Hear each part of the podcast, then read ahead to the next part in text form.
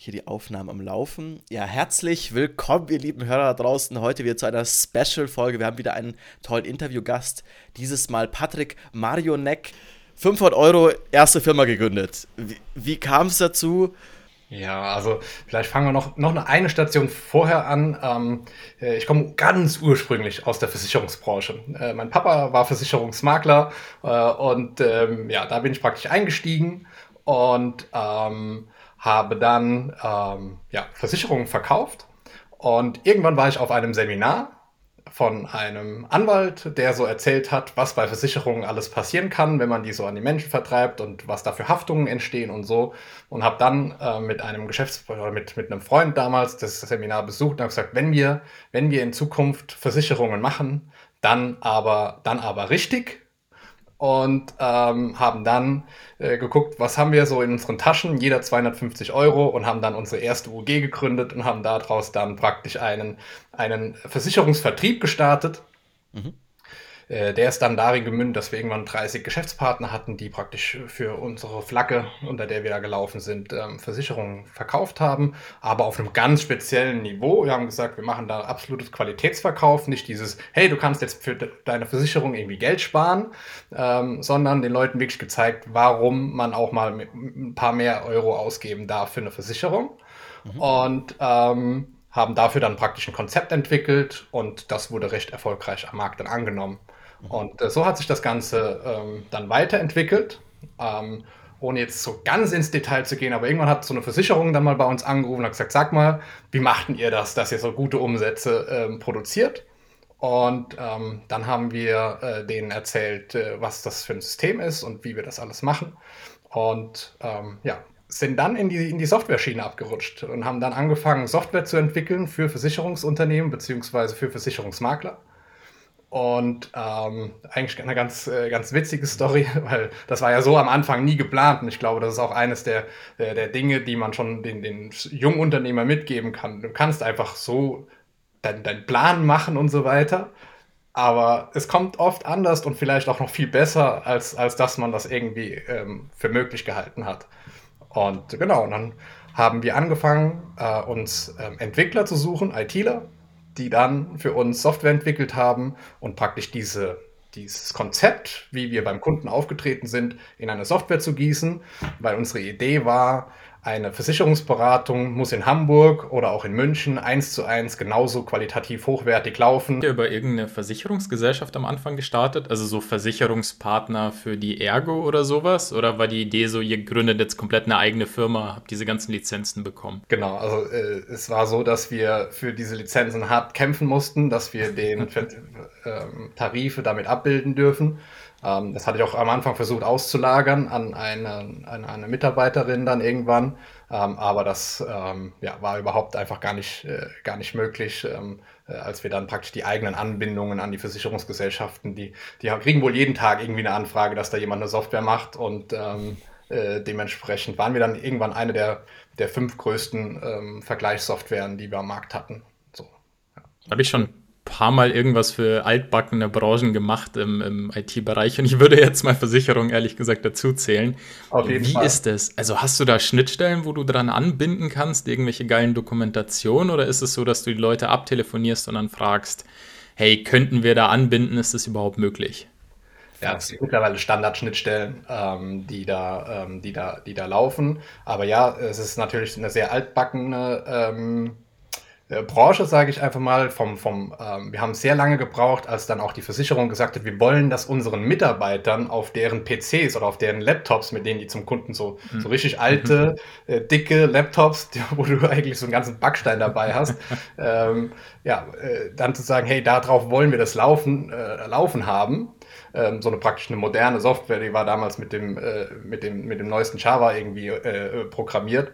Und äh, dementsprechend war das eine, eine, große Herausforderung, was wir dann über so virtuelle Maschinen dann irgendwann auch geregelt bekommen haben, über die ganzen Firewalls, die da mhm. dazwischen waren. Also es war, äh, wir, wir, haben, wir haben gefeiert, als wir, äh, als wir das Ding auf so einer, auf so einer Maschine haben äh, laufen, äh, zu laufen bekommen. Und wir waren da Vorreiter, ähm, gerade was das Thema Online-Beratung angeht. Das gab es damals 2010, konnte sich das noch fast keiner vorstellen. Da war der Versicherungsvertreter, Makler, äh, in der Regel noch beim Kunden und äh, ist da immer hingefahren, über Kilometer weit, äh, teilweise in andere Städte.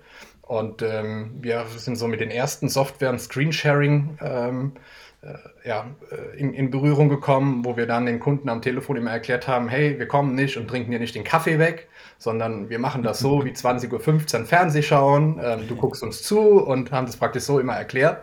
Und ähm, haben dann dort unsere Software praktisch gezeigt. Und diese Software war praktisch ein Tool, das so aufgebaut war, äh, dass da was erklärt wurde, da wurden Fragen gestellt, das heißt, es waren Präsentationen, in dem Sinne haben da PowerPoint-Präsentationen hinten dran gehangen, ähm, mhm. die halt verkaufstechnisch so aufgebaut waren, ähm, dass sie informiert haben und dann immer die Abschlussfrage gestellt haben, hey, wie willst du das denn gerne in deinem Versicherungsschutz haben? Und dann konnte man, konnte der Kunde das wählen, dann hat man das angewählt und äh, mit all diesem Anforderungsprofil, was der Kunde dann gemacht hat, ist man dann in ein Ergebnis gekommen, welche Versicherung da, da am besten war. Jetzt war ich 2010 noch nicht so ganz im Softwarebereich, muss ich ehrlich gesagt zugeben.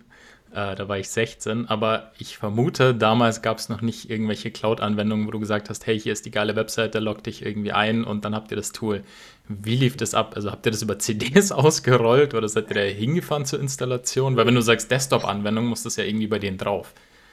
Ja, also ähm, da muss ich, muss ich leider ein bisschen passen, ich kann so ein bisschen erklären, aber äh, ich war ja auch nicht so der Techniker. Letztendlich waren wir diejenigen, die die Idee hatten. Äh, mhm. Könnt ihr euch so vorstellen, wir hatten ein weißes Blatt Papier und konnten dann unsere, unsere, ähm, unsere Sachen draufskribbeln. Ich habe genau geschrieben, da soll der Satz stehen, da soll da ein Kästchen hin, das soll anklickbar sein. Wenn das angeklickt wird, soll das passieren. Also äh, wirklich so ein komplettes Anforderungsprofil geschrieben, was dann letztendlich äh, von den IT-Lern dann umgesetzt wurde. Mhm. Und ähm, was aber, was, an was ich mich jetzt auf, auf jeden Fall auch noch so erinnere, äh, es war ein recht kleines, ein recht kleiner Download, den man auf unserer, auf unserer Webseite praktisch downloaden konnte. Und dann hat man über eine ähm, UUID, äh, meine ich, nennt, nennt man das, ähm, einen Lizenzschlüssel kreiert, äh, den wir dann ausgeliefert haben. Und mit dem Lizenzschlüssel konnte man sich dann das Ganze ähm, freischalten und war schon mit irgendeinem Server bei uns in-house verbunden. Und dieser Server hat geguckt, hat der eine richtige Lizenz und so weiter. Wir hatten ein richtig krasses Backend auch im Hintergrund mit, mit Kundenverwaltung und äh, Auslieferung, auch krass E-Mail-Marketing hinten dran, um äh, da nochmal die Brücke zu schlagen. Auch in dieser Firma haben wir gerade mit unseren Kunden und auch äh, sei es natürlich, hey, es gibt ein neues Update äh, von der Software, äh, E-Mails geschickt, aber auch in dem gesamten Verkaufsfunnel dann von der Software, wo wir dann natürlich E-Mails gemacht haben und die Leute durch die Testversion zum Beispiel geleitet haben, denen Tipps gegeben haben. Wir hatten ein komplette, äh, komplettes Schulungssystem, wo, wo, wo, wo ich Videos aufgezeichnet habe, die wir denen dann per E-Mail geschickt haben und so Sachen, ja. Also äh, schon ziemlich, ziemlich crazy und vor allem, was vielleicht auch noch eine ganz witzige Geschichte oder letztendlich dann auch unser, äh, unser Aus auch von dieser Firma war. Und ähm, äh, es hat alles angefangen damit, dass ich auf Facebook gepostet habe, ich brauche einen Entwickler, der uns so eine kleine Software macht. Dann ist am gleichen Tag einer noch vorbeigekommen und hat gesagt, das, was du mir da gezeigt hast, für 1000 Euro mache ich dir das. Ja, super, ey, geil, das ist ein Invest, das machen wir jetzt. Und dann hat das irgendwie so drei, vier Wochen gedauert. Dann kam das erste Mal wieder bei uns vorbei und hat gesagt, Jungs, ich komme mit den 1000 Euro nicht hin. Äh, wir brauchen da 4.000, 5.000 Euro nochmal, äh, dass, dass, ich da, dass ich damit klarkomme und dass wir das entwickeln können. Und ähm, ja, wir, war uns natürlich, äh, wir hatten ja nicht so viel äh, Geld jetzt. Und das war natürlich für uns dann schon eine krasse Entscheidung, das irgendwie so zu machen. Und dann haben wir das aber gemacht und haben dann das Ding immer weiterentwickelt und im Prinzip sind immer mehr Kosten aufgelaufen. Und wir haben dann irgendwann mit dem Entwickler und auch mit dem Entwicklerteam einen Deal gemacht, ähm, dass wir immer eigentlich nur das bezahlen für die Entwicklung, was wir gerade können. Und die schreiben aber Rechnungen, ähm, also Gesamtrechnungen für die Arbeitsleistung. Und ähm, somit hat sich dann irgendwann ein, ein, ein, ein Berg von ähm, ja, über 500.000 Euro irgendwann angestapelt, die wir hätten zahlen müssen und als wir dann gesagt haben, hey, die ganze Nummer geht für uns rechnerisch nicht mehr auf ähm, und die Firma verkaufen wollten, ähm, weil letztendlich das Projekt an sich hat funktioniert. Wir hatten Kunden, wir hatten knapp 300 Kunden dann irgendwann und so weiter. Also auch es war eine Einnahmenseite da. Ähm, aber letztendlich haben wir gesagt, für uns ist das, äh, wir wollen da nicht weitermachen, wir wollen uns weiterentwickeln, ähm, mein Geschäftspartner und ich. Und ähm, dann ist halt das passiert, äh, dass wir, dass wir einen potenziellen Käufer gefunden haben. Der war tatsächlich eigentlich noch aus unseren Reihen, eigentlich ein Freund zu dem Zeitpunkt. Mhm. Und ähm, der hat dann in der Due Diligence ähm, praktisch mehr oder weniger gefunden, dass unser Steuerberater wohl, das ist bis heute nicht, äh, hat das nicht, äh, wurde das nicht bewiesen oder sonst irgendwas, dass unser Steuerberater dies, diese ganzen Rechnungen wohl falsch verbucht hat. Mhm. Und ist damit als Druckmittel gekommen, äh, dass wir angeblich schon in der Insolvenz wären, Insolvenzverschleppung, ähm, und all den ganzen Kram und hat uns praktisch ähm, so viel Angst gemacht mit E-Mails, die freitagsabends um 22 Uhr dann irgendwann kamen, um das Wochenende zu versauen, ähm, mit Drohungen, von wegen, sie bringt uns in die Privatinsolvenz und eben in die Haftbarkeit und ähm, ja, mhm. letztendlich hat man gefühlt dann irgendwann so mit einem Bein im Knast gestanden. Und wenn ich das erzähle, merke ich, wie mein Herz anfängt zu schlagen, weil das eine brutal ähm, krasse Zeit war für mich, auch mein Geschäftspartner. Wir haben irgendwann nur noch bei unserem Steuerberater, bei einer anderen Steuerberater, bei Wirtschaftsprüfern, bei Anwälten im Team gesessen. Da wir hatten auf einmal ein Anwaltsteam, die uns als, wir waren ja immer noch irgendwie Start-up und hatten, hatten auch immer noch nicht so viel Geld, dass wir jetzt sagen, hey, wir können uns jetzt die Armada leisten. Aber da gab, haben, haben sich auf einmal so viele Leute hinter uns gestellt, die uns dann geholfen haben für echt schmales Geld ähm, und haben uns da im Prinzip begleitet und letztendlich äh, so weit einen Deal gefunden, dass wir äh, da alle mit einem blauen Auge rausgekommen sind. Mhm. Ja, und da habe ich, hab ich ein Learning für euch alle da draußen gemacht. Es gibt im, im Leben, privat als auch beruflich, kein einziges Problem, das sich nicht lösen lässt. Weil das, was mir da passiert ist, war so heftig und ich habe gedacht, wie, wie, also du wusstest ja einfach teilweise nicht mehr weiter. Ähm, da hat deine Existenz, deine Familie, hat irgendwie alles auf dem, auf dem, auf der, auf der Kante gestanden, wo du nicht gewusst hast, wie geht es jetzt, wenn die jetzt wirklich das machen, was sie drohen. Keine Ahnung, was da passiert. Also wir waren da, ähm, uns ging es nicht gut in dieser Zeit. Hm. Und ähm, dass man dann da Lösungen gefunden hat, diese Probleme beseitigt hat und ähm, ja, dann irgendwo da rausgekommen ist, zeigt mir bis heute, dass es kein Problem gibt, das es nicht zu lösen gibt. Hm. Ah, heftig.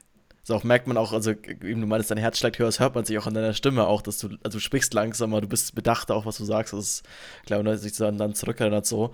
Also klar, richtig heftige Zeit und in dem Bereich, auch wie du meinst, irgendwie hat dich natürlich als, vermutlich, weil du meinst, du hast davor gesagt, du wolltest, ihr wolltet euch als, als Geschäftspartner, als Entrepreneur weiterentwickeln. Vermutlich war das eine der Hauptzeiten tatsächlich auch noch, wo das natürlich mega passiert ist, persönliche Entwicklung. Aber wenn du so zurück, also auch meinst, irgendwie mit Family und alles, gab es da irgendwen, wo du auch, also der das so ein bisschen verstanden hat. Du meinst, klar, ihr hattet irgendwann so die Armada hinter euch, aber ich meine, du stehst da irgendwie da und erzählst irgendwie von Leuten von irgendwelchen Abrechnungen und irgendwie ein Festangestellter versteht das gar nicht, was jetzt hier das Problem sein soll und was eine Steuererklärung eigentlich ist und so und wieso man die machen muss. Also, warst du da sehr alleine auch in dem Moment oder hast du das schon das Gefühl gehabt von, du hast da ein Support-Netzwerk, was dir helfen kann? Ähm, nee, schon sehr, im Prinzip schon sehr alleine. Es hat natürlich sehr geholfen, die Experten hinter sich zu wissen, ähm, die sich richtig gut im Insolvenzrecht und all den Sachen ausgekannt haben. Die haben mir ein, ein richtig sicheres Gefühl gegeben. Mhm. Ähm, allerdings muss ich da auch sagen, ähm, jetzt wird es natürlich sehr privat. Ähm, ich hatte meine Frau und das war halt schon ein richtig krasser Hafen, wo ich dann abends so nach so einem Tag halt einfach einlaufen konnte mit meinem, mit meinem Schiff, den Anker werfen konnte und einfach so einen Fels in der Brandung zu haben, der das einfach irgendwie äh, zwar nicht wirklich, sag ich mal, so versteht, was da gerade alles passiert, ähm, aber einfach da war. Und das mhm. hat schon enorm geholfen und ähm, dementsprechend äh, war ich sehr froh, dass praktisch, dass ich im, im privaten Bereich ein, ähm, in dem Sinne meine Frau als mein Netzwerk, mein Auffangnetz mhm. hatte, ähm, weil ich, also wenn, wenn das nicht gewesen wäre, also ich weiß nicht, ähm, wer, wer, mich sonst hätte vielleicht aufgefangen. Mhm. Ja, verstehe. Jetzt vermutlich nach diesem, keine Ahnung, jetzt habt, habt ihr euch da durchgekämpft und meinst ja alle mit einem blauen Auge irgendwie rausgekommen. Wie ging es dann weiter? Also man war vermutlich nicht gleich der erste nächste Weg sagen, boah, cool, ich habe wieder Bock, ich baue jetzt wieder eine Softwarefirma auf oder so, sondern, also was ging es dann danach für dich? War sofort wieder klar, komm, aufrappeln und los? Oder was, was war danach der Gedanke und wie, wie hast du dich danach weiterentwickelt? Wie bist du danach weitergekommen? Also ich muss sagen, danach war es erstmal sehr schwer, überhaupt nochmal äh, wirklich äh, für sich was zu finden, äh, wo man sagt, hey, das macht richtig Bock. Also ich muss, äh, das, das ganze Ding war, war unser Baby. Ne? Das war so unser Ein und Alles. Dafür haben wir tagtäglich, sieben Tage die Woche, äh, Fulltime irgendwie dafür gearbeitet und gelebt. Und auf einmal ist das weggebrochen und weggefallen. Und ähm, dann haben wir uns immer wieder, ähm, auch der Geschäftspartner, wir haben versucht immer so ein bisschen Gleichschritt zu halten in den Projekten, wo wir da unterwegs sind. Ähm, wir haben verschiedene Sachen dann einfach ausprobiert. Und ich für mich kann heute sagen, all die Sachen, die wir dann gemacht haben, da war mal da ein Projekt und hier ein Projekt und äh, da ein recht großes Projekt, auch immer wieder in der Versicherungsbranche, mit, wo ich auch zum Beispiel für einen recht bekannten Versicherer ähm, ein komplettes E-Mail-Marketing-System aufgebaut habe äh, zum Onboarden von, von neuen Partnern und so. Ähm, da war nie das, das Projekt so richtig dabei, wo ich gesagt habe, das gibt mir wieder dieses, dieses Gefühl von diesem eigenen Baby. Und ähm, bis, vor, bis ungefähr vor, vor drei Jahren, als ich dann über, ich bin über gewisse Wege in den Bereich E-Commerce, habe eigene Online-Shops gehabt dann am Schluss ähm, und habe in den eigenen Online-Shops ähm, auch ganz gutes Geld verdient, auch dort E-Mail-Marketing betrieben. Und irgendwann hatte ich aber keinen Bock mehr auf B2C, also auf den Endkunden und habe mir überlegt, was kann ich mit meinem Know-how im E-Commerce-Bereich ähm, denn an, ähm, an B2B-Geschäft äh, mhm. irgendwie machen. Und ähm, bin dann damals über ein Gespräch mit einem, äh, mit einem Bekannten auf die Idee gekommen zu sagen, okay, ich bündel das Ganze und mache jetzt E-Mail-Marketing für Online-Shops. Mhm. Und da habe ich dann das erste Mal wieder diese Passion gespürt, diese Liebe zu, zu etwas, wo ich dann gemerkt habe, ey, ja, genau, das ist das, das ist diese Aufgabe, wo ich morgens geil drauf bin, aufzustehen, wo ich äh, die Zeit vergesse, wo du abends auf die Uhr guckst und denkst, ach, äh, eigentlich schon längst Feierabend. und ähm, genau, das hat mega Spaß gemacht. Und da ähm, habe ich gemerkt, okay, E-Mail-Marketing ähm, hat mich ja schon immer begleitet, die letzten 10, 15 Jahre in allen Bereichen, wo wir da waren. Eigentlich ging kein Projekt ohne das Thema E-Mail-Marketing. Ähm, und ähm, ja, dann kam eben dieses Thema, dass ich gesagt habe, hey, das ist nochmal das, wo ich mich richtig wohlfühle. Mhm. Und habe gemerkt, das funktioniert auch alles. Ähm, ich würde mal sagen, auch, auch monetär hat sich das alles ähm, soweit alles entwickelt und, und so auch, dass es dann auch jetzt mal Spaß macht und man nicht nur der, der Geschäftsführer ist, der irgendwie 24-7 arbeitet und sich aber nur einen kleinen Lohn auszahlt, um dann zu gucken, dass die Firma irgendwie überlebt und äh, dass das Startup äh, laufen kann, ähm, sondern ja, jetzt, äh, ich würde sagen, das äh, hat sich alles jetzt in die richtige Richtung entwickelt. Mhm. Ähm, hat dann, als ich dann gemerkt habe, okay, die Nummer funktioniert, ähm, äh, da kommen auch immer mehr Kunden. Ich habe bis heute keinen Cent in Werbung ausgegeben. Wir kriegen alles über Empfehlungen oder über ähm, Gruppen, wo ich als Experte irgendwo unterwegs bin und den Leuten helfe. Ähm, wir produzieren mega Ergebnisse für unsere Kunden, ähm, also haben auch da einen Mehrwert und Impact einfach auf, auf all das. Das finde ich immer das Wichtige auch daran. Mhm. Und ähm, ja, mittlerweile haben wir sieben Leute hier im Team. Ähm, es hat sich alles so entwickelt, von, von dem ersten, der irgendwie mit dazugekommen ist, dann der nächste und dann äh, konnte man das immer weiter ausbauen, immer weiter mhm. spezialisieren. Und ähm, ja, heute bin ich ganz offen an einem Punkt. Äh, es macht natürlich immer noch mega Spaß, auch das Ganze zu leiten und so. Aber die Qualität deiner Probleme, die Qualität deiner Aufgaben hat sich einfach nochmal verändert. Das heißt, ich bin ja in dem Sinne raus aus diesem, hey, ich schreibe geile E-Mails, mache Strategien, schreibe Text und so, mehr rein in dieses Team führen, gucken, dass alles läuft, äh, gucken, dass wir äh, weiter Neukunden generieren äh, und so weiter. Und das sind halt schon alles so Aufgaben, wo ich sage, ja, die machen Spaß, aber ist nicht mehr so, ist meine persönliche Passion. Und da bin ich gerade dabei zu gucken, äh, wie, wie ich das praktisch ist. Im, im, im Prinzip gerade meine Herausforderung, ähm, zu gucken, hey, wie kann ich nochmal in meinem eigenen Business, wo ich mich doch vor Monaten noch so geil wohlgefühlt habe, wie kann ich da nochmal für mich das machen? Erste Maßnahme, die ich jetzt gemacht habe, ich habe äh, einen, einen, ähm, einen Kunden für uns gewonnen, ähm, eine recht große Brand, ähm, auf die ich richtig Bock gehabt habe ähm, und ähm, habe das Projekt praktisch, äh, habe mich da in dieses Projekt extrem mit ein, eingebracht, um da wieder meine, ja, meiner, meiner Leidenschaft eigentlich nachzugehen. Genau, so haben wir das erstmal gelöst. Was sind so die konkreten Gedanken, die du hast, um aus dem Thema wieder rauszukommen? Weil ich kenne das absolut. Also, wenn du diese Transition hast von, du bist in irgendeinem Bereich absoluter Experte und du hast da total Bock drauf und irgendwann wächst das Thema und dann passiert genau das, was du gerade beschrieben hast. So, du kommst von deinem Fachbereich immer weiter weg. Und dann ist es so dieser natürliche innere Kampf von, beispielsweise Softwareentwicklung oder in deinem Fall irgendwie E-Mail-Marketing, ich habe da jetzt total Bock drauf, das zu machen, aber ich muss mich um immer mehr organisatorisches, das Team etc. Und ich habe irgendwie noch nicht so rausgefunden, was dann der, so, der, der richtige Weg ist, weil du wirst ja auf der einen Seite denkst du an deine Firma und dann ist der Gedanke, naja, ich muss halt mehr Kunden akquirieren, ich muss mich theoretisch vom Daily Doing noch weiter entfernen. Hilft dir aber bei dem Problem gar nicht, weil dann theoretisch müsstest du solche Sachen machen, wie du gerade beschrieben hast, einen neuen Kunden akquirieren, bei dem du dich persönlich involvierst. Was sind da deine Gedanken so dazu?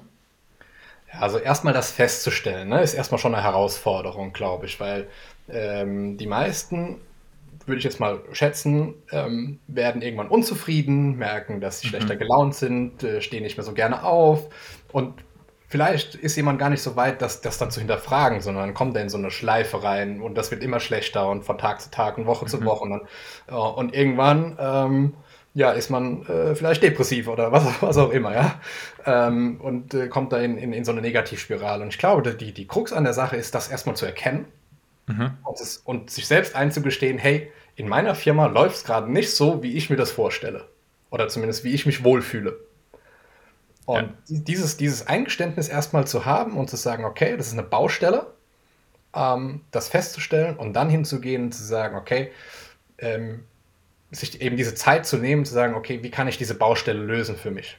Und logisch, die ersten Schritte ist, äh, dass man erstmal überlegt, ich habe dann angefangen, Aufgaben mal aufzuschreiben, die, die ich tagtäglich mache um einfach mal festzustellen, hey, was sind Aufgaben, die ich gerne mache davon, was sind Aufgaben, die ich nicht gerne mache. Äh, ich mhm. bin hingegangen und äh, habe dann definiert, das sind Aufgaben, die ich aus meiner Sicht auslagern kann, also weg von meinem, äh, von meinem Aufgabenbereich. Das sind Aufgaben, hm, die bleiben vielleicht besser bei mir. Und ähm, tatsächlich, so eine finale Lösung kann ich euch gar nicht mitgeben, weil die habe ich selbst noch nicht zu 100 Prozent.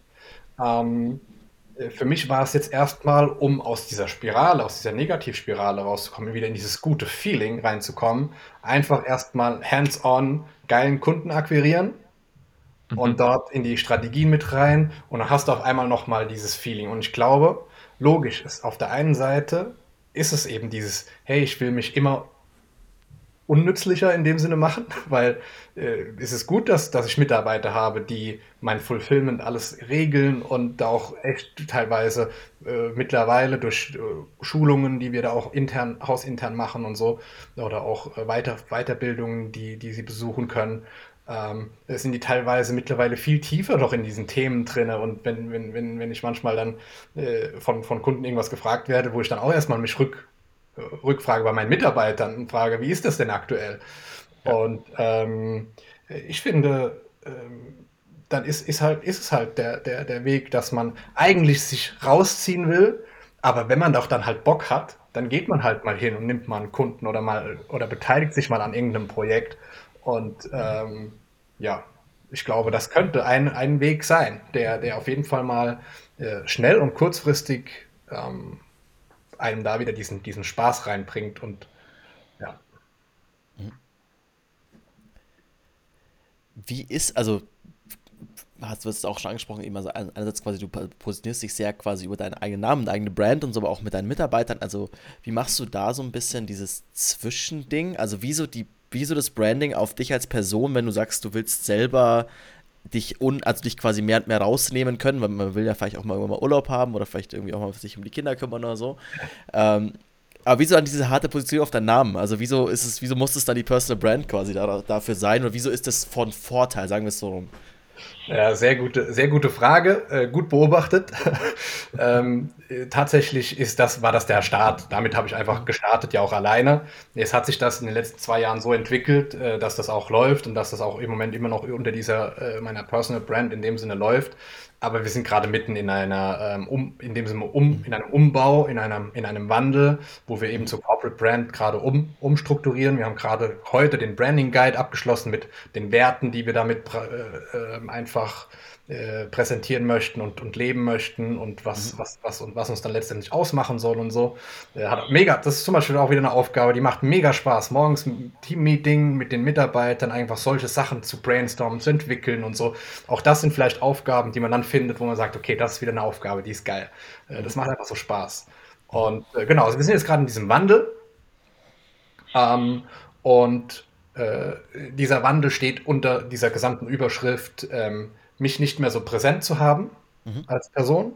Ähm, nächst, einer der nächsten Schritte wird irgendwann auch sein, dann Vertrieb wirklich, weil Vertrieb ist das, das was ich halt noch zu 100% mache, irgendwann wirklich den Vertrieb ähm, dann auch auszulagern, in-house, mal schauen, extern, ich wollte jetzt erstmal gucken, extern, dann vielleicht in-house das irgendwie nochmal aufbauen ähm, und äh, das dann mich da immer weiter rausziehen, klar. Mhm. Und ähm, was wir aber, ich habe so viele Sachen schon, schon gesehen, noch an so vielen Coachings teilgenommen, ähm, auch trotz der, ähm, wenn du so eine Corporate Brand hast, Menschen kaufen von Menschen. Mhm. Und es wird wahrscheinlich nie möglich sein, einen Namen, also es braucht irgendein Gesicht. Und entweder ist das ein Mitarbeiter oder ähm, wie auch immer, aber äh, dieses, dieses Personal kriegst du, glaube ich, dann nie raus, wenn du wirklich super erfolgreich sein willst. Mhm. Also um das aufzubauen. Natürlich, wenn das irgendwann mal gewachsen ist, keine Ahnung, du an, einem, an einer gewissen Größenordnung bist, dann wahrscheinlich nicht mehr. Aber so der nächste Step ist, glaube ich, nicht, dass man ganz sagt, hier, die, wir löschen jetzt Patrick Marinek Profil auf LinkedIn und nirgendwo ist er mehr irgendwo auftaucht, mhm. der taucht nirgendwo mehr auf und es taucht nur noch diese Marke auf. Mhm. Ähm, sondern das ist praktisch, denke ich, die nächsten Jahre so ein gleitender Übergang und dann mhm. kann man sich auch, glaube ich, immer weiter, noch weiter zurückziehen. Und mhm. das ist, glaube ich, so das, äh, in die Richtung äh, soll es jetzt gehen. Und das ist auch gerade so äh, bei uns an der Tagesordnung halt zu gucken. Wir haben jetzt eigene Copywriter, die jetzt die Webseite machen. Wir haben, es kommen neue Webseiten. jetzt jetzt wird es auf einem Jetzt, jetzt wird es auf einmal alles so ein bisschen, so ein bisschen perfektionistisch. Also, das fand ich auch ganz cool, wenn ich, wenn ich das an der Homepage so angeschaut habe. Das fand ich, fand ich immer ganz nice, so zu sehen, irgendwie dieses, hey, also gerade dieses bisschen crappy, muss man sagen, so ein bisschen crappy starten, irgendwie halt was zusammengeklickt und dann quasi das danach weiterzugehen ist das eine Sache, die du auch, also ist das so ein Ding, wie du einfach bist? Also ich erkenne es durch mir selber immer so, ich bin einfach so. Ich mag das, ich mag schnell starten und dann mache ich es halt neunmal neu und halt beim neunten Mal ärgere ich mich, dass ich es achtmal falsch gemacht habe, aber es ist irgendwie trotzdem mehr die Art, wie ich bin. Oder war das einfach auch eine ganz bewusste strategische Entscheidung zu sagen, komm, wir starten jetzt einfach mal, ich probiere das jetzt mal alleine. Oh, jetzt sind auf einmal sieben Leute da, jetzt müssen wir irgendwie mal weitermachen. Also ist das was bei deiner Persönlichkeit oder ist das eine ganz bewusste Entscheidung gegen Perfektionismus oder gegen dieses sehr starke Durchplanen? Sowohl als auch, würde ich sagen. Also äh, auch das eines meiner Learnings. Ich war früher der, der Perfektionist vor dem Herrn. Mhm. Ähm, es war, äh, auch wenn ich da jetzt an die erste Firma zum Beispiel denke, äh, als wir da dann jemand beauftragt haben, unser Logo zu machen. Ähm, ich glaube, wir haben sechs, acht, zehn Wochen nur über das Logo diskutiert, tagtäglich. Muss da vielleicht noch ein Strich hin, muss das vielleicht ein bisschen dicker, muss da das, muss hier das. Und letztendlich natürlich ist ein schönes Logo rausgekommen, aber ich wette mit euch, wenn wir die Erstversion genommen hätten und hätten einfach gesagt, okay, das ist das Logo, fertig, weitermachen, nächste Aufgabe, äh, wäre das genauso alles gekommen. Und mittlerweile frage ich, also gerade wenn das Thema Perfektionismus, wenn wir darauf eingehen mal, ähm, frage ich mich halt immer gerne mal, äh, wenn, ich an, wenn ich merke wieder, hey, ich lande in diesem Perfektionismus, ähm, frage ich mich halt gerne mal diese Frage, okay, Patrick, ist das jetzt, wenn, wenn du jetzt diese Entscheidung irgendwie, oder wenn dieses Wort, wenn du jetzt dieses Wort aus einem Text rausstreichen müsstest, äh, bringt dir dieses Wort einen Euro mehr oder, oder ist, ist, also bringt dir das mehr Umsatz oder nicht? Und in der Regel ist die Antwort, es wird wahrscheinlich sowas von egal sein. Mhm.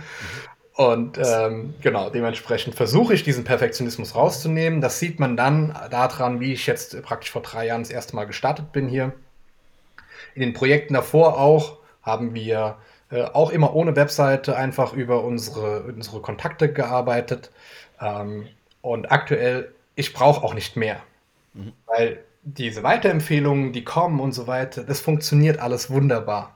Mhm. Aber jetzt für den nächsten Step, wo wir wirklich dann natürlich auch ähm, Wunschshops von uns auch teilweise dann kalt ansprechen möchten und ähm, einfach sagen möchten, hey, wir haben Bock mit euch zu arbeiten. Und äh, dann muss das Ganze natürlich schon ein bisschen anders aussehen, weil da natürlich, da wird ja schon geschaut, wer ist das, was macht der und so weiter. Und da kann ich nicht mit dieser äh, innerhalb von fünf Minuten zusammengeklickten, äh, wenn man es überhaupt Website nennen darf. ähm, ja, damit, das wird nicht, wird nicht funktionieren, nicht in diesem Business oder, oder nicht im, im Business-Kontext. Hast du dich da anfangs irgendwie beraten lassen? Also, dass jemand gesagt hat, okay, du brauchst das Logo und das musst du machen und so ziehst du die Company irgendwie auf, damit das professionell wirkt? Oder nee. woher kam der Perfektionismus? Ich glaube, wir hatten einfach ganz gute Instinkte. Was okay. das, was, was das also was das, also Instinkte so von wegen, wie müssen wir das aufbauen, wie soll so eine Webseite ja. aussehen. Also wir hatten selbst, also die allererste Website, die wir dann machen haben lassen, wir haben das immer versucht auszulagern, an, an mhm. Designer zum Beispiel. Ähm, vielleicht auch noch ein wichtiger Punkt, den ich, auf den ich gleich nochmal eingehen kann. Wir haben ähm, das immer versucht, irgendwo an Experten auszulagern, aber letztendlich habe ich doch immer, ich habe dem Experten dann doch gesagt, pass auf, da soll das Logo hin, da hätte ich gerne ja. die Headline ähm, und habe alles eigentlich die, diese ganze Webseite vorgeschrieben und auch vordesignt irgendwie und der hat es einfach nur noch technisch, äh, technisch umgesetzt. Und okay. ähm, äh, wir hatten dann mal von der, von der Wirtschaftsförderung, ähm, sind wir dann mal eingeladen worden, Vortrag zu halten. Und äh, dann wurde auch in diesem Vortrag gefragt, ähm, was glaubt ihr denn, wie viele Mitarbeiter hat diese Firma? Und mhm. so allein auf, Auftritt auf der Webseite ähm, und keine Ahnung, da war so eine, ein, ein Tipp, den ich jedem geben, geben kann, sich eine 0800er Nummer ähm, zu, zu, zu mieten. Das kostet fast nichts, irgendwie 10 Euro im Monat. Äh, die auf die Webseiten, das macht direkt ein riesengroßes Bild, wenn du sagst, pass auf, hier Telefon 0800. Das gibt direkt so einen krassen Impact als, als Riesenfirma. Der, der, der, ich sag mal, der Otto Normalverbraucher sieht das als, äh, als Riesending an ähm, so eine kleine Geschichte. Und die haben alle gesagt, keine Ahnung, das sind 10, 20 Mitarbeiter in der Firma und wir waren halt zu diesem Zeitpunkt irgendwie zu zweit. Mhm. Und, äh, die sind alle uns rückwärts von den Stühlen fast umgefallen, äh, weil sie das halt einfach nicht geglaubt haben. Äh, nur weil wir eben einen ganz guten Auftritt hatten draußen, äh, eben so eine 0800er Nummer da drauf hatten auf der Website, da waren coole Bilder drauf und das hat einfach gewirkt. Mhm. Und ähm, ja, genau.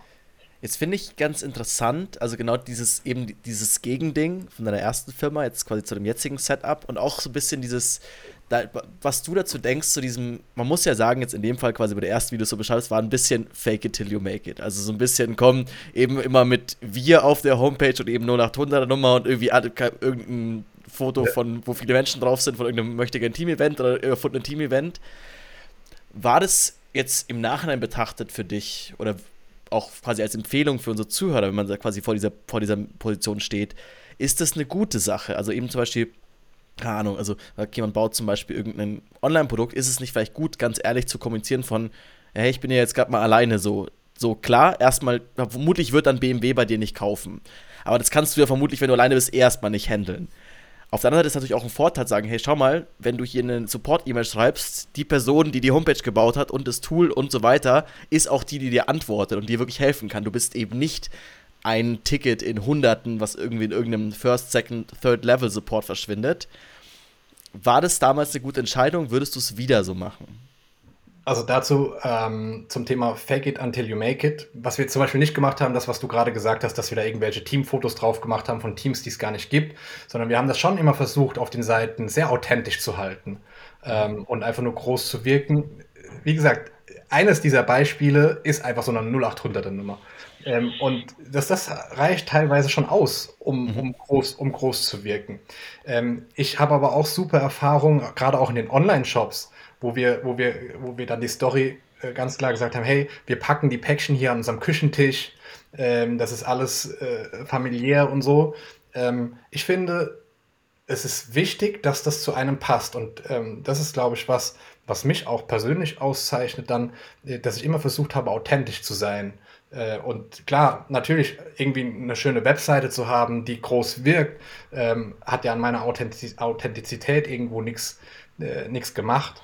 Ähm, und äh, also jetzt wirklich so faken, da bin ich absoluter ähm, Gegner von, mhm. weil das machen leider heute, gerade auch in den Online-Shops, viel zu viele, die da äh, die da sich als, als die krassen Heroes da darstellen und einfach äh, dann, dann 0815 äh, China Dropshipping betreiben und du wartest äh, 20 Tage auf deine Ware ähm, und einfach damit Leute veräppeln. Mhm. Und das war halt auch nie das Ziel. Also wir wollten nie jemanden veräppeln oder so, sondern mhm. wir wollten einfach zeigen, hey, wir, wir, haben, wir sind kompetent, wir, wir, wir haben hier unser Ding im Griff und ähm, äh, es gab noch keine, es gab noch keine Software äh, zu dem Zeitpunkt. Wir waren bei den Versicherungsgesellschaften. Wir hatten äh, zehn Blätter Papier mit zwischen Tür und Angel haben wir den Vorstand getroffen und durften dem die, diese, diese Software vorstellen und haben dem in, in einem Halbstundengespräch ein, ein Buy-in von äh, 40k irgendwie aus den, aus den Rippen geleiert, äh, dass, dass, dass da irgendwie ein bisschen was finanziert wird. Ähm, das ist halt alles, ja, äh, letztendlich was, was verkaufen authentisch, authentisch verkaufen und aber auch dann sagen, es gibt keine Software, wir haben hier Blätter. Aber ich glaube, es kommt ja auch stark darauf an, wen du ansprechen möchtest. Also ich habe ja diese Transition gemacht, irgendwie vom Freelancer hin zur Firma mit Auftritt und GmbH-Namen und den ganzen Kram. Und das, das sind ja auch ganz unterschiedliche Kundengruppen, die du ansprichst. Also so dieses Einzelbranding, persönliche Ding sind halt Leute, die diesen persönlichen Kontakt halt auch haben wollen. Die sich dann halt irgendeinem Berater reinholen, der explizit mit denen zusammenarbeitet. Und die andere Schiene ist ja, ich suche halt nach irgendeiner Marketingagentur, die mir halt einfach die Arbeit abnimmt, wo ich weiß, okay, wenn der ausfällt oder die Person, die das bearbeitet, sind halt noch fünf andere da. Ja. Ich glaube, da gibt es wahrscheinlich keinen richtigen Weg, sondern die Frage ist halt eher, welche Kunden möchte man damit an Land ziehen. Ja. Was da an das Thema Auslagern angeht, ähm, habe ich auch aus der, aus der ersten Firma zu heute äh, auch ein riesen Learning gehabt. Jetzt mal unabhängig, ob das eine Agentur ist, an die man das auslagert oder ein Freelancer. Ähm, ich, ich zum Beispiel habe jetzt sehr gerne den Weg gegangen, dass ich erstmal nach einem Freelancer gesucht habe, um das weiter auszubauen, den in die Firma geholt, äh, dann irgendwie die Stunden erhöht und, und dann irgendwann, wenn man gemerkt hat, okay, das passt irgendwie und ähm, der passt ins Team, äh, die Arbeitsleistung passt und so, dass man dann mal angefangen hat, darüber zu sprechen, hey, wie sieht es denn aus? Äh, wärst du nicht auch bereit, äh, das Ganze vielleicht in Festanstellung bei uns ähm, ausschließlich zu machen? Und ähm, ja. da sind tatsächlich mehr Leute, mehr Freelancer dafür bereit, in, in, in ähm, sag ich mal, wenn, wenn, wenn, sie dann, wenn die dann selbst merken, hey, ich bin hier in einer coolen Firma, das Team ist cool, mir macht das Spaß, was ich da mache, dann sind die auf einmal bereit von ihrer Freelancer-Tätigkeit, die sie praktisch in diese Unabhängigkeit, Freiheit, was auch immer gebracht hat, äh, dann nochmal zu merken, hey, nee, ein Angestelltenjob in der richtigen Firma, wo, wo, wo, ein gescheiter Chef da ist, mit dem man reden kann, wo nicht alles, äh, ich bin der Boss und wir machen jetzt genau das im Branding, was ich sage, sondern wo das Team das entwickelt und so weiter, also wo man sich wohlfühlt und ähm, eben auch das macht, was, was man eben auf was man Bock hat und äh, was einem Spaß macht, äh, dann denken halt auch viele Freelancer auch einfach mal um und sagen, okay, es könnte für mich doch interessant sein, nochmal irgendwo in ein Angestelltenverhältnis zu gehen, wenn es halt der richtige, die richtige, richtige Job ist. Und ähm, zu dem Thema Learning, wir haben am Anfang der ersten Firma versucht, alles selbst zu machen. Klar, mal da die Webseite ausgelagert, aber äh, sonst, wir waren zu zweit, 24-7 beschäftigt, sieben Tage die Woche, hatten natürlich wenig Geld, ähm, da überhaupt auch an, an Angestellte oder irgendwas zu denken. Ähm, habe ja vorhin erzählt, die ITler irgendwo mit einem, äh, mit einem, mit einem Bierdeckel, äh, auf den die immer ihre, ihre Kosten geschrieben haben, irgendwo äh, gewonnen für uns. Ähm, äh, was wir aber da ver verpasst haben, waren einfach verschiedene Dinge immer weiter auszulagern, auch wenn es uns in dem Moment ähm, es vielleicht schwer gefallen ist, ähm, das zu investieren. Ähm, ich bin der absoluten Überzeugung, wenn wir das damals gemacht hätten, dann hätte sich das noch besser entwickelt, weil wenn man auf einmal wieder Zeit hat, eben sich um ganz andere, um Weiterentwicklung und solche Sachen zu kümmern, das merke ich ja heute. Ich kann ja ganz andere, also sobald jetzt Mitarbeiter da sind und die Dinge übernehmen, ich kann ja ganz andere Aufgaben auf einmal ähm, wahrnehmen, ähm, die das Unternehmen viel mit, mit weniger Aufwand viel weiter vorantreiben. Da kann ich jetzt mir die Zeit nehmen für so einen Podcast, kann äh, Kooperationsgespräche führen äh, mit, mit Leuten, die uns vielleicht in Zukunft Kunden äh, liefern und äh, wo wir wieder Kunden hinschieben können. Ähm, das war ja vorher alles nicht möglich, weil es so ein Tagesgeschäft gefangen war. Und ich kann jedem empfehlen, äh, wirklich sehr zeitnah zu gucken, was sind so Aufgaben, ähm, die ich auslagern kann und möchte. Ähm, eher kann, weil und, und oft ist, kann man mehr, als dass man erstmal glaubt. Das ist auch natürlich äh, eine Sache. Ähm, und ja, man muss halt die richtigen Leute finden für sich und dann das richtige Recruiting machen und dann findet man, glaube ich, schon Leute, die da gut, gut zu passen und Aufgaben auch äh, sauber übernehmen und das selbstständig durchführen. Und ähm, ja, das ist eines der Learnings auch aus, aus der ersten Firma, wo ich sage, deswegen habe ich in den letzten zwei Jahren diese Entwicklung gemacht, weil ich, ich glaube, ich habe nach drei Monaten den ersten Freelancer dazu genommen oder zwei Monaten. Jetzt sind wir schon mittendrin in den Learnings, die du uns hier mitgebracht hast. Und für mich sticht eine Sache echt raus, die mich äh, sehr interessieren würde. Und zwar das Thema, egal wie verlockend manche Angebote sind oder wie sehr man gegebenenfalls einen Auftrag braucht, auf das Bauchgefühl hören, immer mit Gefühl dran gehen, besonders am Anfang. Wenn egal wäre, wie äh, wenn das Geld egal wäre, wie würde ich entscheiden?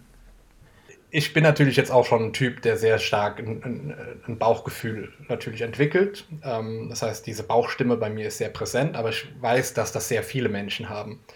Und ähm, ich weiß nicht, vielleicht kennt ihr das, ihr kommt irgendwo in ein Meeting von vielleicht einer neuen möglichen Kooperation oder Neukunde und man merkt von Anfang an irgendwie, da ist die Stimmung ist irgendwie komisch. Ähm, und klar, das Gespräch entwickelt sich dann, aber man hat eben dieses, dieses Gefühl. Und früher war das so, dass vor allem dann, wenn, wenn man so in den Anfängen steht und vielleicht auch noch jeden Auftrag irgendwie braucht am besten, ähm, dass man halt dann so gemerkt hat, hm, okay, ja, komm, wir machen es halt.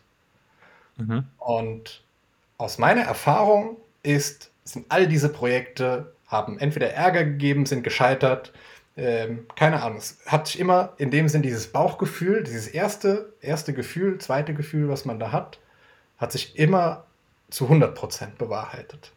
Mhm. Und ich gehe mittlerweile keine Kooperation mehr ein, wo ich ein schlechtes Bauchgefühl habe. Und ähm, in Situationen, wo du denkst, hey, das ist eigentlich ein geiler Auftrag und das könnte viel Geld bringen oder sonst irgendwas. Nee, Jetzt finde ich, ist aber ein wichtiger Punkt, den du da ansprichst, mittlerweile. Und da muss ich ein bisschen ausholen. Und zwar, ich habe jetzt im Freelancing-Bereich über die letzten Jahre echt ein paar Sachen mitgemacht, wo genau das ist, wie du es beschreibst. Du gehst schon am ersten Tag in irgendein Meeting rein und denkst, boah, da habe ich jetzt echt irgendwie eine schlechte Entscheidung getroffen. Da weißt du schon sofort, da habe ich keinen Bock drauf, die arbeiten irgendwie nicht so, wie, wie ich das mir vorstelle, die Prozesse sind irgendwie langsam, etc., etc. Und du fragst dich echt, okay, wo bin ich da denn jetzt reingerutscht? Jetzt ist aber der Punkt, du brauchst aber trotzdem irgendwie das Geld. Und ich bin ein Riesenfan von, vielleicht sagt euch der Ausdruck was, Fuck You Money. Und zwar Fuck You Money ist das Geld, das du brauchst, um zu irgendwelchen Leuten Fuck You sagen zu können, wenn du keinen Bock auf einen Auftrag hast. Weil wenn der dir dann ankommt mit, ja, hier, geiles Projekt, bla, und du weißt, das ist total der Schrott, bringt dir Geld, aber du hast genügend Geld auf dem Konto, dann kannst du halt sagen, nope, brauche ich nicht, lass mich in Ruhe damit.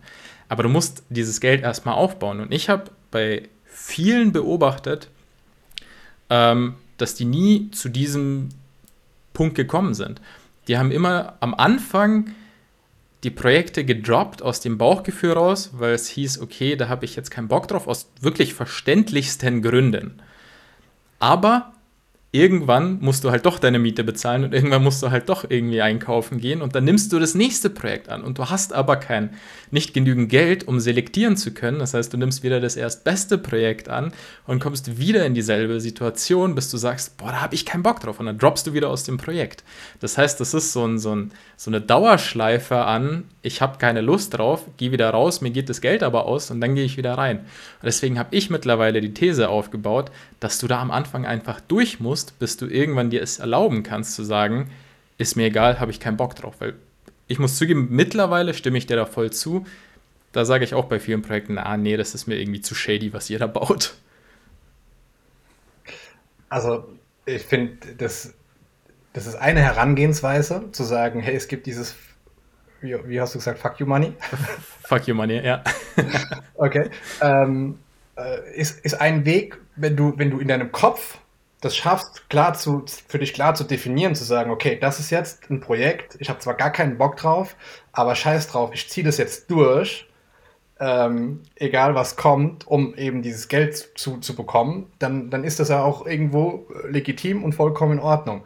Ähm, ich glaube, dass wenn du, ähm, wenn du ähm, das vorher richtig angehst und dann praktisch zu dir, zu deinem Angebot, zu dem, was du, was du in Zukunft machen möchtest, stehst mhm. und sagst, okay, das ist das, was ich machen möchte. Und dann aber immer wieder an Leute gerätst, ähm, wo du merkst, hey, das passt gar nicht. Ähm, also tatsächlich, mir, mir passiert das gar nicht so oft. Also es gibt immer mal wieder so, ein, so einen Kontakt, wo ich merke, hey, da passt es überhaupt gar nicht. Ähm, mhm. Ähm, also ich war nie in dieser Situation, dass ich gemerkt habe, oh, nächster Termin, das ist ja schon wieder, hier, hier fühle ich mich schon wieder unwohl. Und nächster Termin und ja. das ist schon wieder, was ist das? Sondern es war eher umgekehrt, dass ich immer gesagt, geil, geil, geil, geil, geil, oh, was ja. ist das? Oh, geil, geil, geil, geil, geil, oh, was ist das? Und dann ähm, äh, hat sich bei mir das nie so, so ergeben. Und dann würde ich, würd, würd ich halt an der Stelle mal ansetzen und fragen, okay, wie kommst du denn an diese Projekte? Und ja. ist vielleicht die Auswahl oder, oder die Plattform oder was auch immer die falsche?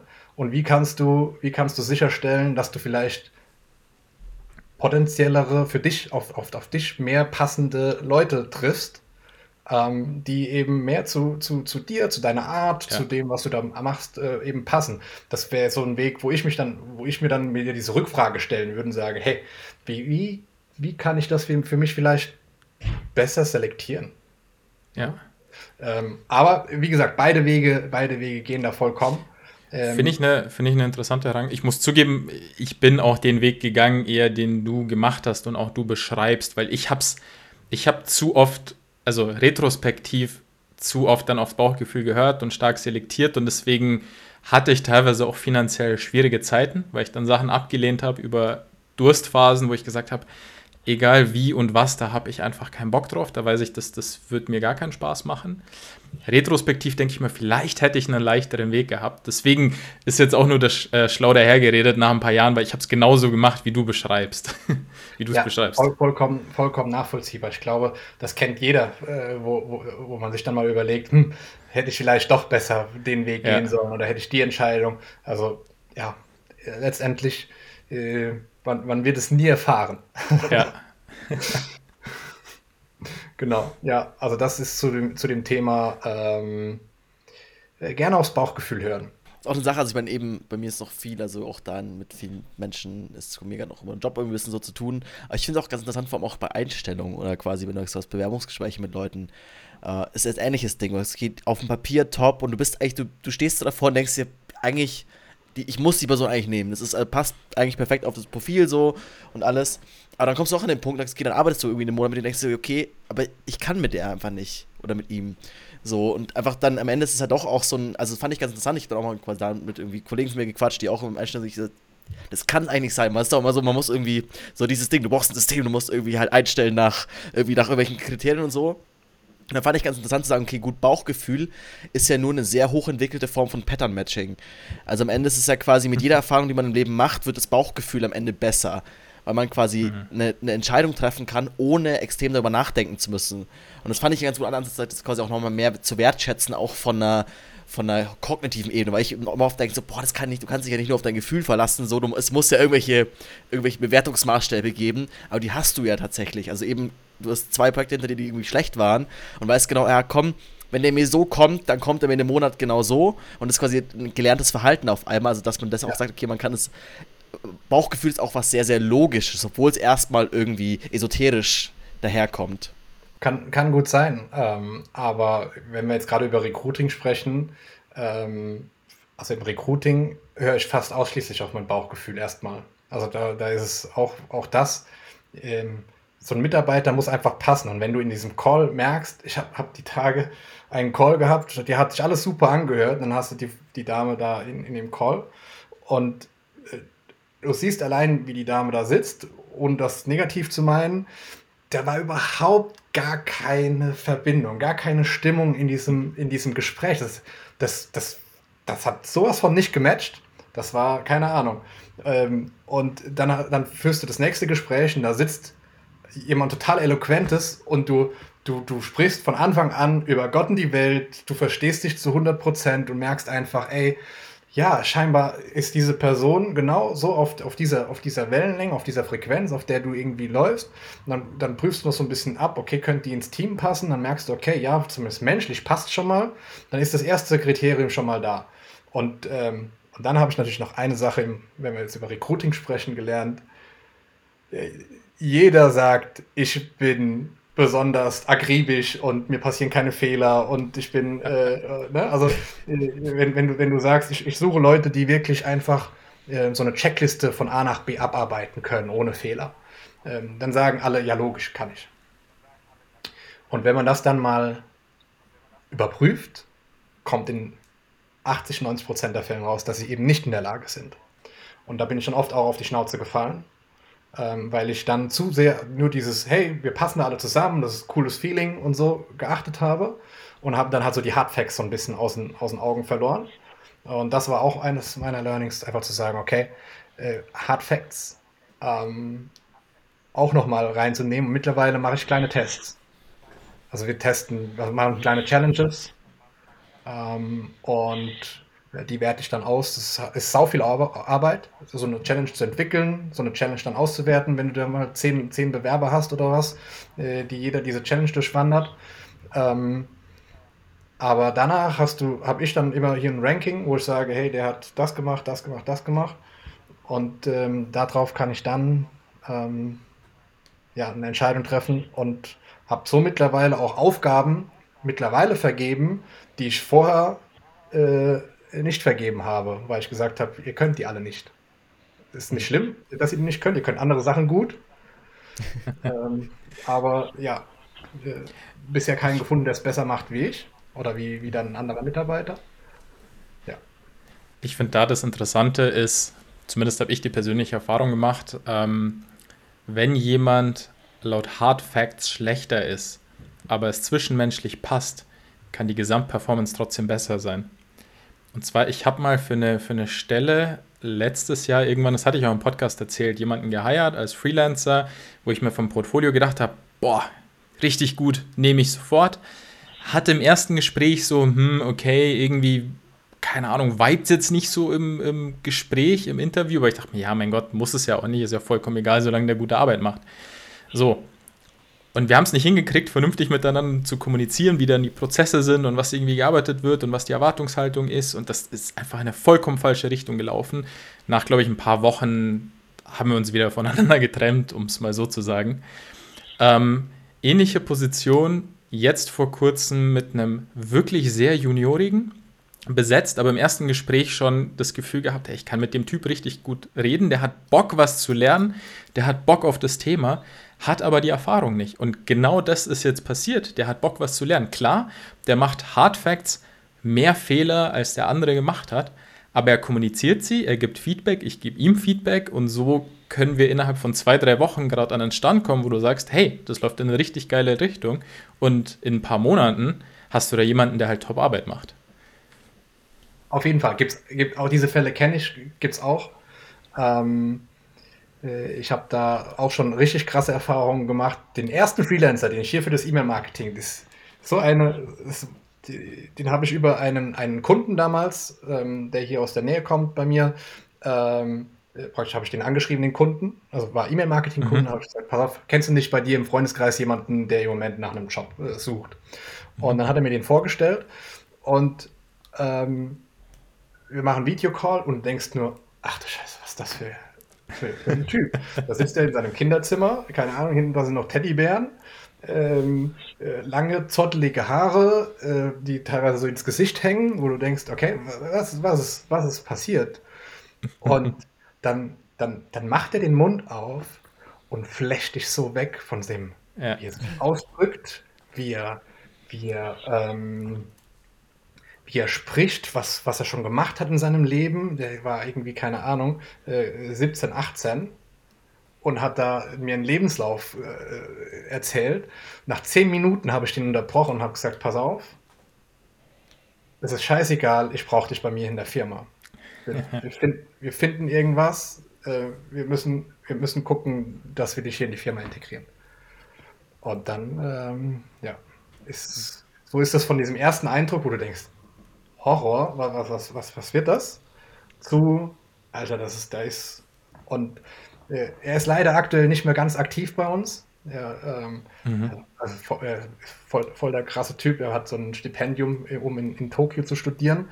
Und äh, die Elite-Unis in Tokio, ähm, ja, die machen halt wirklich Hardcore-Dinge. Und ähm, der steht nachts um drei auf, hat dann praktisch zehn Stunden Vorlesung und äh, geht dann hier in Deutschland, aktuell durch Corona ist er nicht dort vor Ort, sondern äh, mhm. nimmt praktisch hier ähm, Online-Unterricht teil. und ja, ist dann Krass. am nächsten Tag ähm, ja, äh, hier, hier in Deutschland und macht da seine Dinge und hat halt einfach wenig Kapazitäten gerade und dementsprechend ich, ich, freue mich, wenn er irgendwann wieder sagt, so Pat, ich habe jetzt ein bisschen mehr Zeit.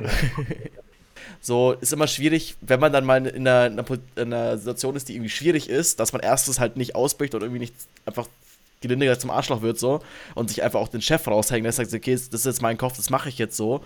Ähm, wie gehst du damit um? Also wie verhinderst du, also ich gehe jetzt mal davon aus, eben, wir haben super geiles Gespräch, ich glaube, du bist ein sehr guter Typ, aber es wird ja auch Momente geben, wo man nicht mal irgendwie mal triggern kann, wo es mal irgendwie, wo es auch mal stressig ist, wo es mal Probleme gibt.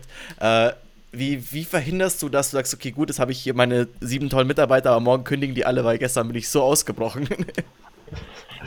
okay, also tatsächlich äh, äh, an dem Beispiel muss ich sagen, äh, das passiert nicht, mhm. Äh, weil wir da ähm, echt alle cool miteinander sind. Ich musste, was so das Team angeht, noch nie wirklich so, dass ich, dass ich jetzt irgendwo äh, gedacht habe, jetzt, jetzt muss ich hier aus mir raus. Äh, wenn, dann ist es eher so, dass, es, dass, ich, dass ich mal von Kunden geärgert werde. Ähm, also Kunden triggern mich öfters, als, als dass es irgendein ein Mitarbeiter, ein, ein Mitarbeiter tut. Und ähm, die spannende Geschichte, die ich auch da gelernt habe aus dieser Zeit, wo wir nur noch über Anwälte mit diesen Kooperationspartnern da gesprochen haben. Ähm, wenn, die, wenn die freitagsabends um 20 Uhr so eine, so eine Mail schreiben, die, die mich richtig triggert, wo irgendwelche Drohungen da waren und du am liebsten direkt ausgerast wärst, Tastatur, Antwort-E-Mail und ähm, äh, Kontra geben, weil du dich angegriffen fühlst. Ähm, dort habe ich gelernt, ähm, das sacken zu lassen. Und einfach hinzugehen, die Mail links liegen lassen, das Wochenende zu genießen, soweit wie man es genießen kann. Oft ist das Mindset technisch brutal schwer, dann in dem Fall gewesen, aber ähm, Abstand gewinnen. Abstand gewinnen, unbedingt mindestens 24 Stunden, auch wenn ihr da draußen äh, euch irgendwo getriggert fühlt äh, von irgendwelchen Kunden, von irgendwelchen Dingen. Ähm, äh, Raum verlassen, äh, E-Mail zumachen, 24 Stunden Zeit lassen, bis 48 Stunden Zeit lassen, dass die Emotionen runtergehen und dass man nicht mehr aus der Emotion handelt, sondern nur noch aus einem Fakt, faktenbasiert. Und dann war es so, dass ich mir solche E-Mails, die dann, keine Ahnung, die dann Vorwürfe vielleicht enthalten oder äh, gerade damals äh, ganz viel äh, auch persönliche Beleidigungen äh, enthalten haben, äh, dann wirklich auf die Fakten runterzubrechen, zu verstehen, okay, was, was, was hat der gerade für ein Problem? Und wir haben, ich antworte dann nur noch auf diese Fakten und gehe auf dieses, auf diese persönlichen Sachen. Wenn der sagt, hey du Arschloch, dann würde ich niemals mehr antworten, du bist selber ein Arschloch, sondern äh, ich antworte nur noch, ich antworte nur noch auf die Fakten, die er sonst noch in den Zeilen, in, in den, in den E-Mails, in den E-Mails schreibt. Also und, und nehme halt diese ganzen Emotionen, die irgendwo persönlich sind und all den ganzen Kram, nehme ich raus. Früher habe ich 24 Stunden, 48 Stunden dafür gebraucht. Heute geht das recht schnell. Also heute mhm. bin ich, also mich hat schon lange nichts mehr so getriggert. Das ist, glaube ich, dann einfach das Learning, die Erfahrung aus den ganzen Sachen. Ähm, doch meine Frau die Tage. ich wollte gerade sagen, schaffst du, das, schaffst du das im Privaten auch? Ist es dann auch so, okay, Schatz, sorry. 40 hier. Stunden aus dem Raum. genau. ja, auch da gibt es nochmal den, den, Moment, wo ich sage, ich gehe jetzt mal rüber in das andere Zimmer. Ähm, aber ja, auch. Ja. Das ist dann ganz normal und dann, äh, dann hat man sich ein paar Stunden später auch wieder lieb. Und wie gesagt, mittlerweile brauche ich keine 24 Stunden mehr. Früher hat, hätte man vielleicht dann noch die Couch, auf der Couch übernachten müssen. Heute darf ich dann auch ins Bett. genau. ich würde fast sagen, das ist ein wunderbares Schlusswort. Jetzt haben wir den Hörern zwar eigentlich noch die sechs wichtigsten e Learnings quasi für erfolgreiches E-Mail-Marketing besprochen, aber da haben wir jetzt einen guten Grund, dich wieder in den Podcast einzuladen. Das ist ja, das Letz ja. letzte Mal beigeblieben ist.